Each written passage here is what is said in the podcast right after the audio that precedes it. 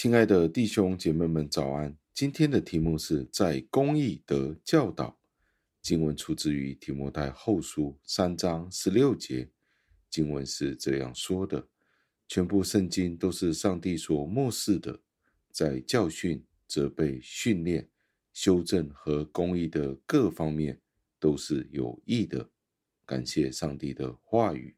加尔文在这里提到，人的教育在很多时候都是愚昧无知的，而且是被上帝所憎恶的。如果我们要过一个真正公义的生活，我们一定要用上帝的话语来规范我们的生活。我们必须过一个圣洁的生活。上帝的话语不是溜口顺，或者是像连珠炮一样去轰炸其他人。上帝的话语是用来改革我们的生活，使得世界上的人知道我们是上帝的用人。如果我们要看一个人从福音里面有没有得到好处，我们就要检验他的生活。一个人可能很会说话，或者他懂得如何伪装他的生活，但是当他的生活没有显示出上帝的标准的生活的时候，我们就知道这个人的生命。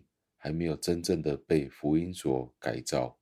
保罗在这里告诉我们，我们必须以上帝的话语作为我们为人处事的准则，来塑造我们的生命。因此，在提摩太后书的三章十七节都有相关的教导，就是上帝要我们在所有的善事上都做好装备。所以，我们必须接受上帝公义的教导，拒绝人的思潮。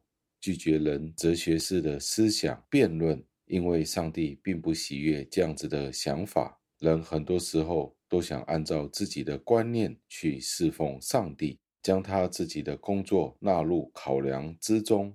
但是上帝行事的方式却往往不是这个样子。当我们见到人是怎么样的无耻，那种胆量尝试越过他自己的范围，而占据到上帝主权的时候，保罗在这里提到，这就是一种疾病，而且需要被根治。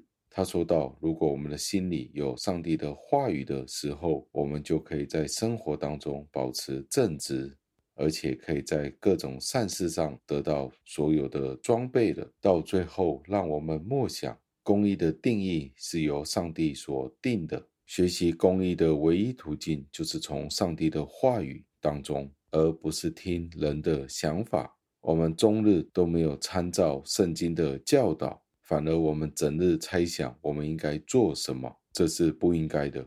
我们应该让上帝的话语来告诉我们什么是公义，什么是不公义。今天你与我如何去实践这一点呢？让我们一起祷告，亲爱的恩主，我们赞美感谢您，因为公义，我们常常讨论什么是对，什么是错。很多时候，我们却没有看您是如何定义，而是用人的思想去看什么是对，什么是错的。这种想法本身就是错误的。